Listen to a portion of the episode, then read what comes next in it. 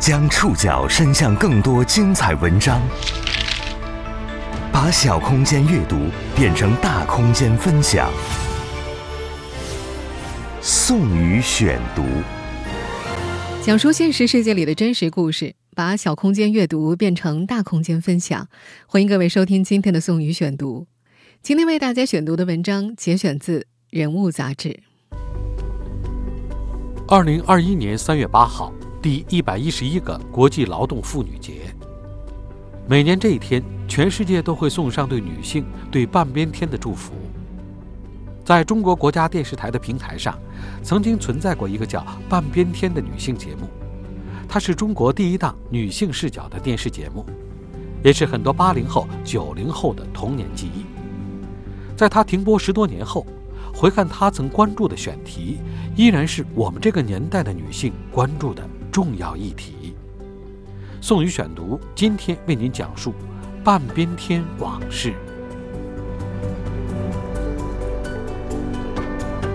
对于出生在上世纪八十年代和九十年代的那时候的电视儿童来说，《半边天》是关于千禧年代记忆的一块共同拼图。很多人都在社交网络上回忆，小时候总是在等动画片前看会儿《半边天》。我们现在听到的是《半边天》的片头音乐。这期节目开播于一九九五年一月一号。在二零一九年的一期《王牌对王牌》当中，节目当年的主持人张悦是这样说的：“九五年北京开了一会，全称叫第四届联合国世界妇女大会，所以呢，就成立了一个叫《半边天》的节目，这是最早的电视女性节目，就要报道这世妇会。嗯，所以其实这是一特漫长的工作，就这么一跟，我们就做了十五年。嗯，一九九四年，联合国决定，一九九五年在北京。举办第四次世界妇女大会，那时即将退休的中央电视台高级编辑寿元君坐不住了。寿元君发现，自从1958年成立到二十世纪九十年代，在将近四十年的时间里，央视为儿童、少年、老年、工人、农民、军人都开办过专门的节目，可是却从来没有将占据一半天空和人口的女性纳入过自己的视野。这成为当时电视栏目当中的一块空白。他觉得女性长期在媒体中受到忽视，这是不公平的。佘文君把两位能干的女编导孙素萍、王贤找到家里，打算创办一个女性栏目。他们制定了计划，并上交给领导，意外获得了批准。半边天就此成为中央电视台唯一一个以性别定位的节目，也是国内最早的女性栏目。节目遵循男女平等的原则，逐步确定了关注社会性别、倾听女性表达的宗旨。在我们前面提到的那期《王牌对王牌》当中，节目当年的主持人之一张悦还说：“后来联合国秘书长还在联大特别会议上讲，中国有一个叫《半边天》的节目，它已经不光是一个节目了，关心着女性的方方面面。”时任联合国秘书长安南在联合国大会当中表扬《半边天》，是二零零零年六月份。那也是那档节目鼎盛期的开始。即便站在今天回看半边天当年关注过的议题，我们依然会被这档节目话题的先锋性和问题意识所震撼。我们来列举一下这档节目曾经讨论过的部分议题，它包括生理性别和社会性别、广告中的性别刻板印象、妇科检查缺乏人文关怀、男性避孕药、产后抑郁症。老年妇女生存处境，妇女在家庭中不被货币化和统计的劳动，全职太太的权利，家庭暴力引发的杀夫，非婚生子的权利，妻子的财产，性工作者的生存，少女意外妊娠援助，学校教育内容不应分性别，女性参政数量低，怀孕被辞退，等等等等。二零一零年，因为收视率低。半边天和其他不少央视节目一起停播了，可在半边天已经诞生二十六年，甚至停播都快十一年之后，当代女性所面临的问题依然是高度相似的。我们上述提到的这些议题当中的任何一个，放到当下的舆论环境当中，也会引发广泛讨论，也依然是女性们所要面对的议题。时至今日，也依然有很多观众在怀念这档节目。有一位观众在网络上留言：“小时候经常和妈妈一起看节目，张悦和其他节目里传统意义上的漂亮苗条的女主持人非常不同，胖胖的，但是非常自信，自己非常喜欢她。今天突然想起张悦和她的节目来，她现在还好吗？”还有一位观众写道：“从小就看张悦的《半边天》，提倡女性自立自强，这是她女性意识的启蒙。”很可惜，现在这样的节目没有了。也许是因为更多元了，但也可能是再度失语了。女性意识启蒙从来都是一场漫长的革命，就连这档曾经取得成功的中国最早的女性视角节目本身的发展和成长，也经历了不小的革命。不仅节目主持人张悦的个人形象饱受诟病。甚至节目初创期，节目组成员自身的性别意识也和整个环境一样，存在浑浊的顾忌。宋宇选读继续播出《半边天往事》。节目主创之一张悦是一九九五年加入半边天节目组的。张悦记得，九五年的一天，半边天节目组的编导找他聊天。那时候第四次世界妇女大会刚在北京举行，编导告诉他，节目组想做个新栏目。叫做“好梦成真”，就是一个类似职业体验类的节目。他们拍过的女孩大部分想做歌星、模特、演员。张悦当时就说：“嗨，真是这有什么意思？要我，我特想当厨子。”过了几天，编导就给他打电话说成了，打算把张悦送到苏州松鹤楼去学做松鼠桂鱼。张悦觉得特好玩，就请了假，腾出几天时间去江南拍了片子。过一阵儿，编导们又给他打电话，说：“哎，我爱我家正热播呢，你来当一期嘉宾吧。”那会儿的张悦正在给英达的《我爱我家》写剧本。九十年代初，《我爱我家》是现象级电视剧，特别火。前期剧本是梁左写的，后来梁左写不动了，张悦在后八十集的时候参与了进去。到了下一周，张悦又接到了能不能来帮忙救场的电话。一连三个星期，张元纳闷儿：“哎，你们这组什么毛病啊？怎么回回嘉宾主持都是我？不是每次都换吗？”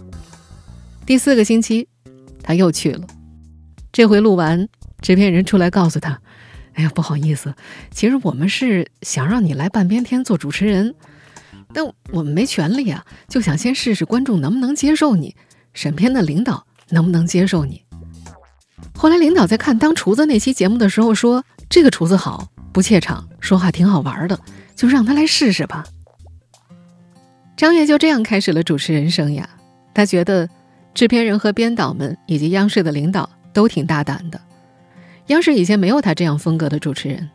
节目开播一个多月之后，纸媒就开始报道，主要是讨论张悦的形象和语言风格。那会儿还有观众给台长写信，说：“那个叫张悦的是你们家什么亲戚？”全中国的女人都死光了吗？你让她做主持人？不仅当时的观众对一档女性节目选一个形象平平的胖胖的女性做主持人有意见，当时节目组成员自身的性别意识也存在顾忌。节目创始人寿元君记得，半边天开播一年之后，曾经邀请两位性别研究学者来给编导们上课，那是一九九六年。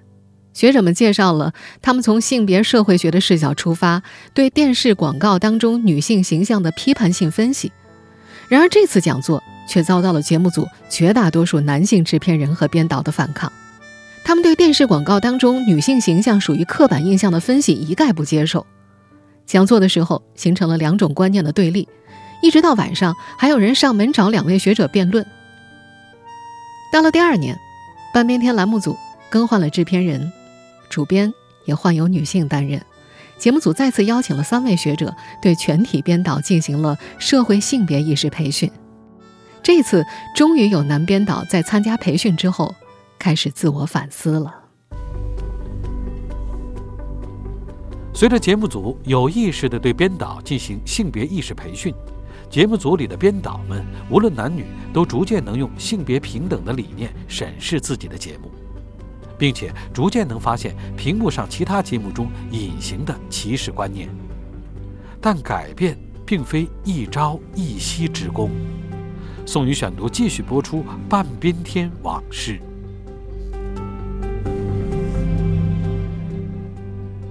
一九九八年年底，这个节目组的一位女编导录制了一期关于女性隆胸主题的节目。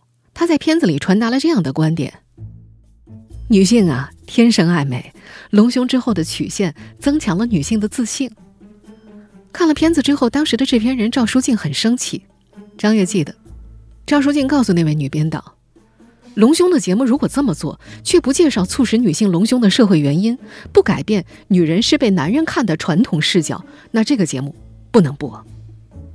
出过问题的节目还有一期，叫做《幼儿园来了新男阿姨》。男性进入传统当中由女性大量从事的职业领域，本来是有价值的选题，但在拍完的节目里讲的却是男性去幼儿园工作真好，因为以往幼儿园都是女阿姨、女老师。编导在节目当中说：“女的教女孩没问题，但是教男孩容易把男孩带得特别娘，所以男的进入这个领域可以发给女孩一些娃娃，让他们坐在旁边玩娃娃，他去带着男孩玩打仗，这样以后出来的男孩子像男孩，女孩像女孩，所以特别好。”赵书静臭骂了这期编导，最后片子重新编辑，最终以教育内容不应该以性别来划分播出了。在这个节目组之内，改变是缓慢发生的。随着越来越多的节目组成员开始学习社会性别课程，他们渐渐可以用社会性别的意识去分析和观察社会上的许多问题。这不仅让这个节目组的成员完成了对自己的性别启蒙，也把对性别的认识反映到了屏幕上。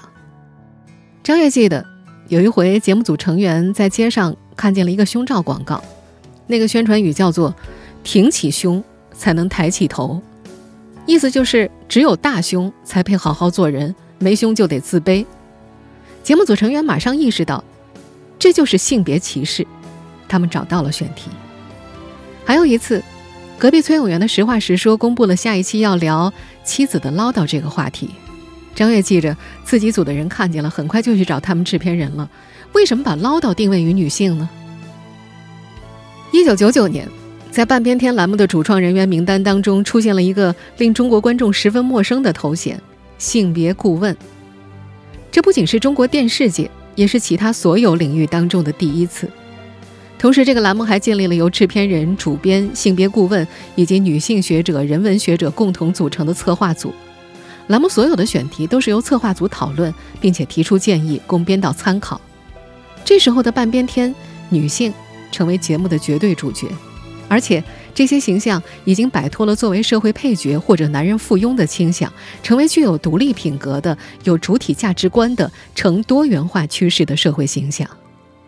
他们用了将近五年的时间，完成了内向的对自己的性别启蒙，而这种认识上的变化也很快反映到了屏幕上。一九九九年春节期间，半边天播出了一期名为《公厕种地，请多关照》的节目。节目的男性编导对北京西单商业区二十七个公厕进行了详尽的调查，对男女厕的面积、坑位以及男女上厕所花费的时间长短做了详细的比对。在那期节目当中，采访了很多女性，她们大吐苦水，上街前不敢喝水，有的甚至造成尿失禁。月经期间经血渗漏，卫生巾无法及时更换。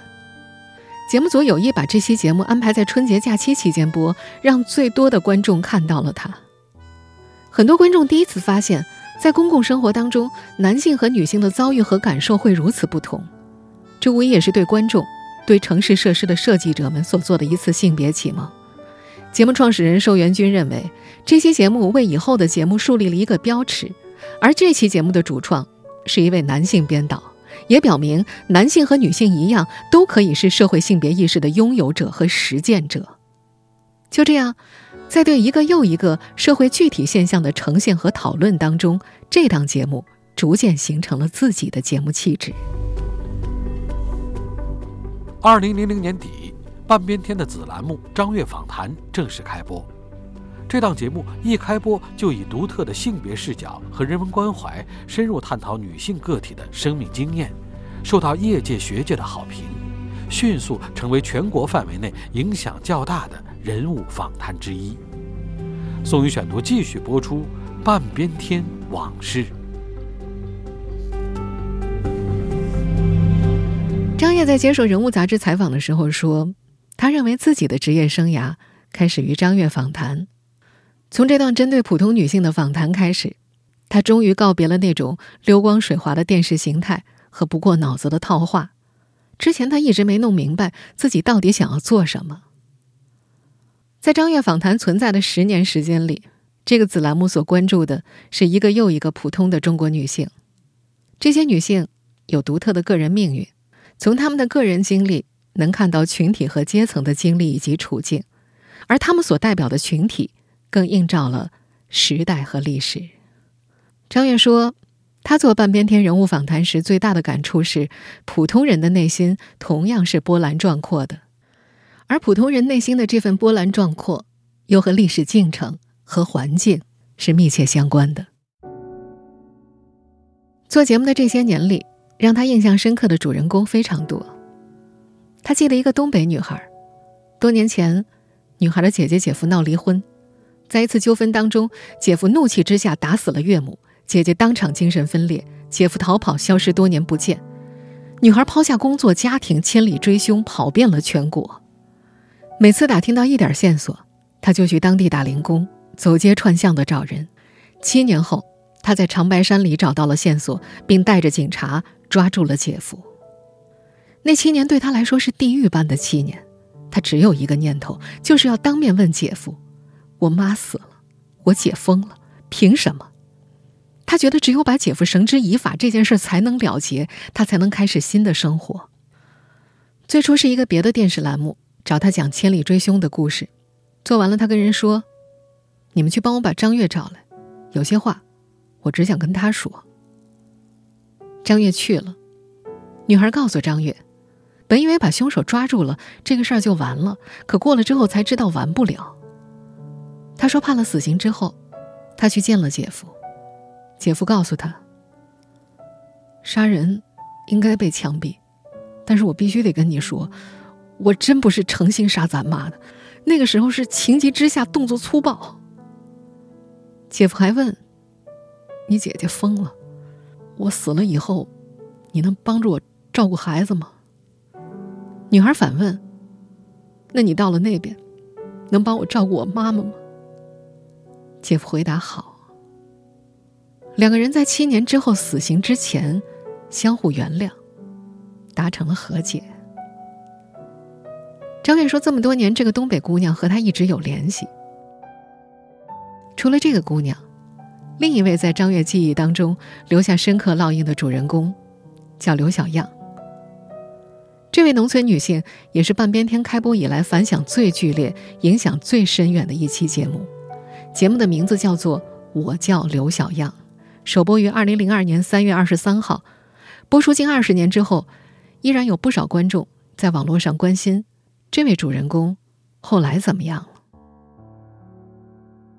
遗憾的是，由于播出年代久远，我们只在网络上找到这期节目的视频截图，没有找到相应的视频链接，所以也就没有办法在节目当中呈现。好在，我们还有当事人的回忆。张悦记得。二零零一年，有一位节目编导说，有一封观众来信挺有意思的。一个北方农村女性说，她特别喜欢读书，但她的环境里面没有什么书，她觉得自己活得挺不满足的。张悦最初只是把她当成一个有精神需求的女性，觉得不错，新一代农村妇女嘛。后来同事跟对方通了话，聊完之后说，这位女性的内心很丰富，思想有别于我们通常看到的农村妇女。张悦问能不能去采访她，同事说不行，人家不接受采访，因为环境太封闭了。一个乡下媳妇儿不好好做人，跟外面不认识的人瞎勾搭，会让村里人说闲话的。这事儿就暂且放下了。又过了几个月，同事说，上次那个农村女性又写信来了，还是在说内心苦闷。编导们跟那位女性的丈夫在电话里聊了一会儿，对方在外地城市打过工。比较开明，说欢迎到家里来，节目组就去了。谁知道机器支起来，刘小样什么都弹不出来。张悦心想，这个嘉宾得陪伴啊，先不走了，陪他待几天吧。以前录节目顶多熟悉半天就够了，那一次节目组在刘小样家待了三天，同吃同住同劳动，天天下地干活，回家做饭，出去赶集。等到三天大家特别熟了，刘小样看起来一点不害羞了，节目组又架起了机器。可是机器开了之后，还是跟三天前一样，日常的话题可以说，但真正有内心感受的表达一句都没有。那天下着雪。张远和刘小样在田边坐了几个小时，感觉快冻死了。实在挖不出来，没办法，只能放弃。张悦跟摄像说：“您去周围多拍点空镜备用吧，拍了我们就走。”摄像去拍空镜的时候，张悦和刘小样的谈话已经结束了。按照一般的工作流程，摄像可以关掉设备，也不用听耳麦了。那会儿张悦已经完全死心，不知道还能聊什么，就随口问刘小样：“你老说你不开心，那怎么着你就开心了呀？换成书里或者电视里的谁你就开心了？”刘小样毫不犹豫地说：“你，啊，为什么是我？你有工作，你有朋友，你哪儿都去过，不像我，我们这些农村女人啊，哪儿都没去过。”你看我住的这个地方，如果坐汽车去省会，只要五块钱。我们村前头就有汽车站，后头就有火车站，但我一辈子就去过一次西安，是结婚后我老公带我去的。去了西安，站在鼓楼，我身边人来人往，全是人，我站在那儿就觉得特别孤独，我就哭了。这时候，张悦知道真正的谈话开始了。刘小样继续说：“在我们农村的生活里啊，有了钱，买衣服是正常的，买书是不正常的，买房子置地是正常的，出去旅游是不正常的。如果你想要看书，你想要旅游，你想跟外面的人说话交朋友，你想出门，别人就说你这个媳妇儿不安分。可是我就是想看看外面的世界是什么样的，我去不了，我就读书。”书也没有。我读电视，我看电视跟你们看电视可不一样。你们就是看，我是把电视当书读的。我通过电视看到了别的地方，看到了别的人的生活。我宁愿痛苦，也不要麻木。张悦说：“那时的刘小样让他有一种五雷轰顶的感觉。他一方面兴奋，觉得这就是等了几天自己想要的；另一方面。”是极度的绝望，因为设备已经关了，摄像都走了。以刘小样的性格，如果他当时说停，把摄像叫回来，刘小样也重复不出来，不能让人家演啊，他又不是演员。刘小样的表达让张悦特别感慨，他对刘小样说：“我知道你特别难过，但你想过吗？你的姥姥、你的妈妈，可能都没有你这份苦闷。”饭还没得吃呢，房子还盖不起来呢，所以在你的痛苦里，其实也有咱们女性在时代里前进的脚步。你能听见这个脚步声吗？刘小样回答：“我能够听得见。”雪花落在张悦和刘小样身上，张悦感觉这样的谈话充满了时代感、历史感、个人命运感，可是什么都没拍下来。他感到浑身冒汗，外套里的毛衣全都湿透了。他手指甲抠着手心，但是他知道不能跟刘小样说：“你停下来。”那半个小时，他绝望极了，心里不断在重复：“完蛋了，我全错过了。”等到刘小样都说完了，他特别沮丧，回头想找同事去哪儿的时候，才发现摄像躲在自己侧后方一个特别不起眼的地方，冲他比了个 OK 的手势。原来摄像一直开着话筒，一直在偷听，听到这个谈话有意思的时候跑了回来，躲在一个刘小样看不到的地方，一直端着相机拍着，这才有了后来那期反响强烈的节目。您正在收听的是宋宇选读《半边天往事》。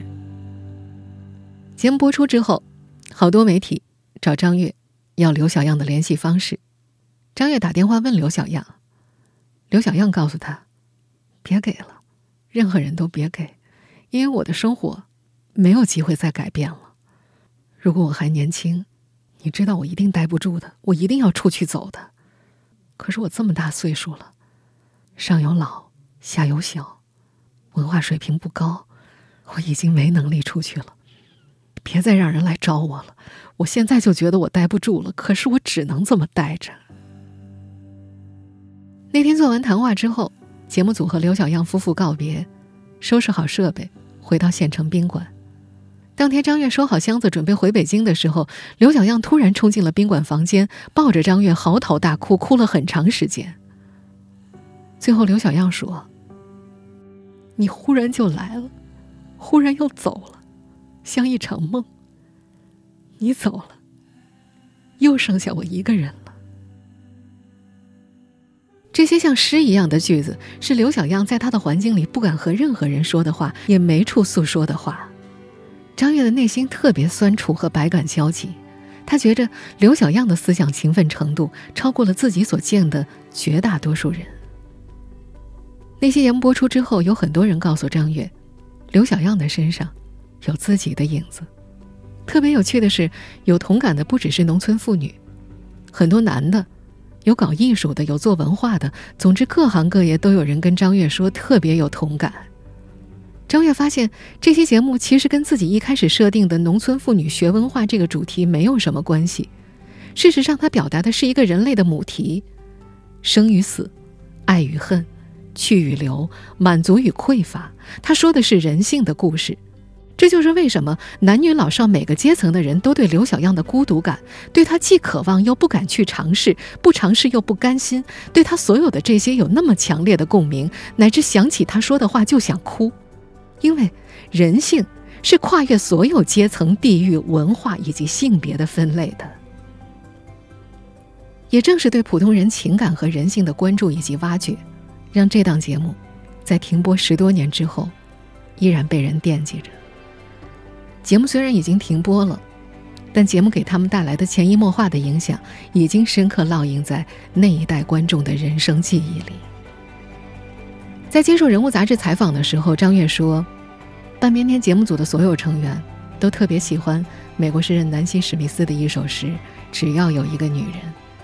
那是九六年他加入半边天之后，领导请性别研究的学者来给大家上课时，老师给大家念的。”后来，张悦自己出去做性别话题讲座的时候，也经常会给观众读这首诗。他觉得这首诗说的其实是性别平等的真谛。性别平权，不是女人非要跳出来向男人夺权，而是女性从人的要求出发，要求以一个同样平等的主体地位被对待。它是对性别刻板印象导致的生存方式、生存选择的一次解脱。它要解放的是所有性别的人类。今天节目的最后，我们就想为大家朗诵这首《只要有一个女人》。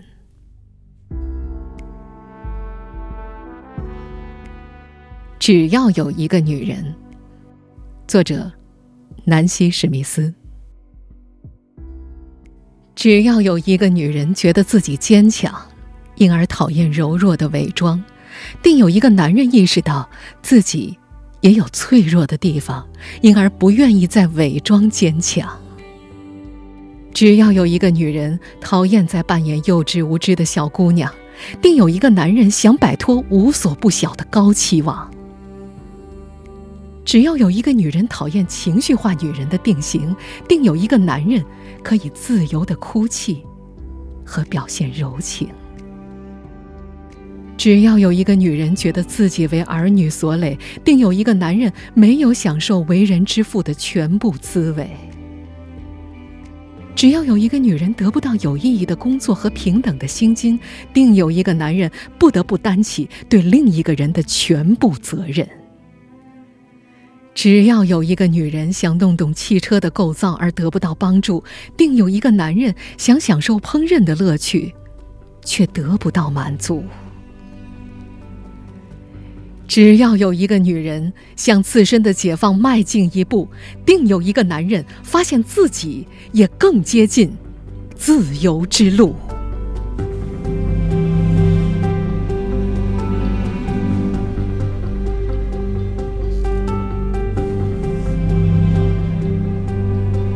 以上您收听的是宋宇选读《半边天往事》，本期节目节选自《人物》杂志，推荐大家去看这篇文章的原文，原文有一万四千多字。因为节目时长的关系呢，我们只截取了其中的一小部分。在今天微信公众号的推送当中，我们也会附上原文链接。我是宋宇，感谢您的收听，明天见。